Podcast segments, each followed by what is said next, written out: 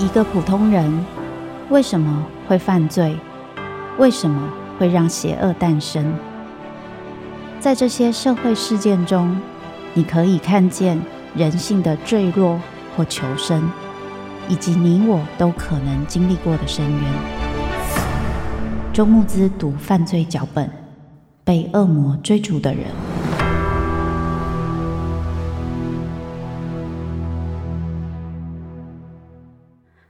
Hello，大家好，欢迎收听由静好听制作播出的节目《周慕姿读犯罪脚本：被恶魔追逐的人》，我是主持人周慕姿。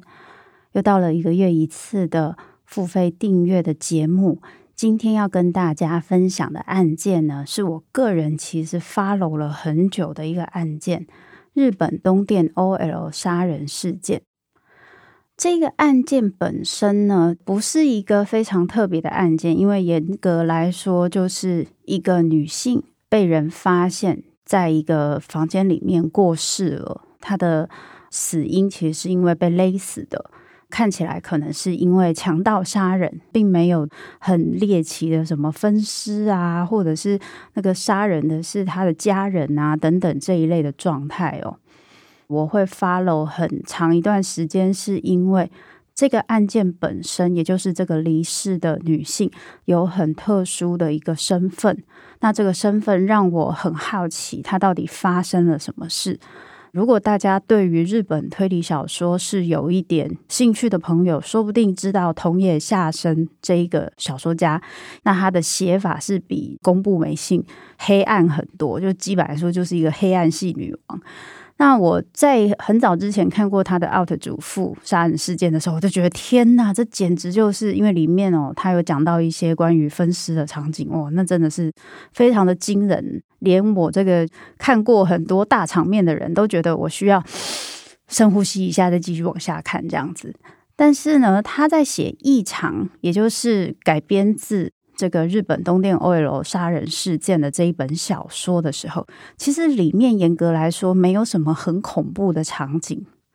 但是那里面在描述影射 OL 杀人事件这个被害的女性，里面充满了各种社会的恶意跟评价哦，然后满满的不堪、不舒服，那个不舒服非常之严重。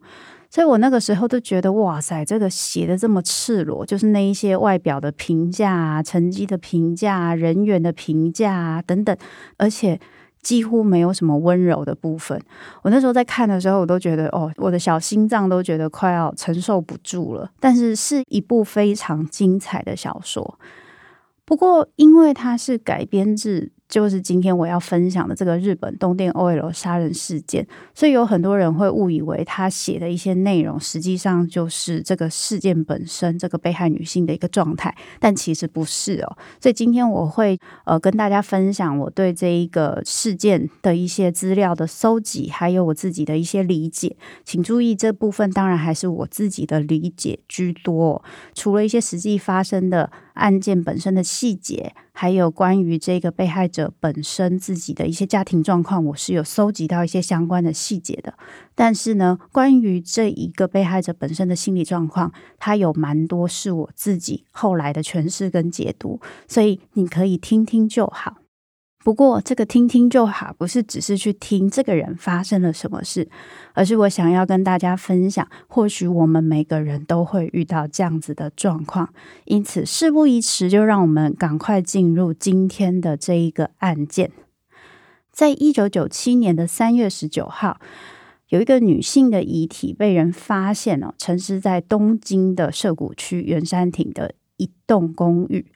那这一个。地方哦，其实是有点像红灯区啊，就是有很多 hotel 啊、一些 club 啊、夜总会啊，很多从事性交易啊、性工作者都会在这一带。那这个被害人被发现的时候，就是穿了一个蓝色的套装跟一件大衣哦，他的包包里面的一些现金哦已经被拿光了，所以警察一开始的判断呢，就是他应该是遇到强盗杀人。后来呢，警察发现这个被害者本身应该是有在从事性交易的一个性工作者，所以发现了一个人，一个三十岁的尼泊尔籍的男子，现场发现的 DNA 又发现，哎，跟他可能有关哦，所以他后来就被关起来。但过了十五年，一再的上诉，DNA 技术是日新月异嘛，后来的 DNA 检验发现，哎，跟这个人其实是不符的。因为这也没有多久，好像是二零二一年的事情，所以在那个时候，诶，发现他其实是个冤狱的状况，这个案件才又被炒起来，然后又更多人知道。你们听我在描述这个可能是犯人的这个人，你们发现我描述的这么的粗糙，就会知道我的重点完全不在这个人身上。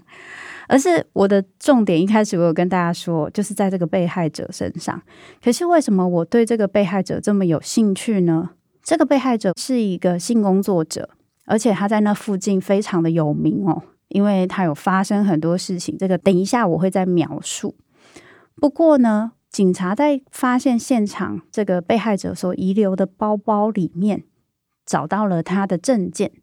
那个证件是出现了他的名字渡边太子。还有呢，有他的工作证，他是东京电力总公司规划部经济研究处副处长。嘿，听到这里，知道这个案件的人可能早就知道这件事，不知道的人应该觉得有点惊讶。虾米啊，是个东电的副处长，诶，就有点像我们台电的处长、副处长，而且应该是大很多，因为。他的年薪是一年会有上千万的那一种日币啦，但是这个上千万日币其实很惊人哦。结果这个人他出现在感觉离他生活很遥远的红灯区，在一开始警察也有很多很多的好奇，后来警察发现了一本他的笔记本，他化名失之。从七年前，因为他在一九九七年被发现过世的时候，那时候三十九岁，所以在七年前，也就是他三十二岁的时候，他开始从事性交易，而且给自己规定每天要接四个客人。他在做这件事情的时候，会让很多人很好奇。他一路从一开始接客人，然后对方必须要付比较多的费用，到后面费用其实付得非常少。他其实是有上亿的存款，而且没有任何的负债。所以，对于为什么就是渡边他需要做这样子的事情，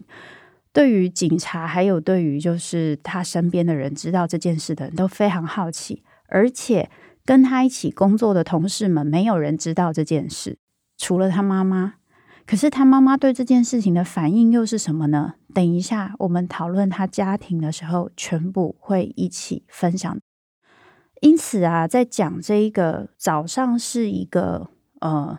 非常有名知名公司的一个副处长，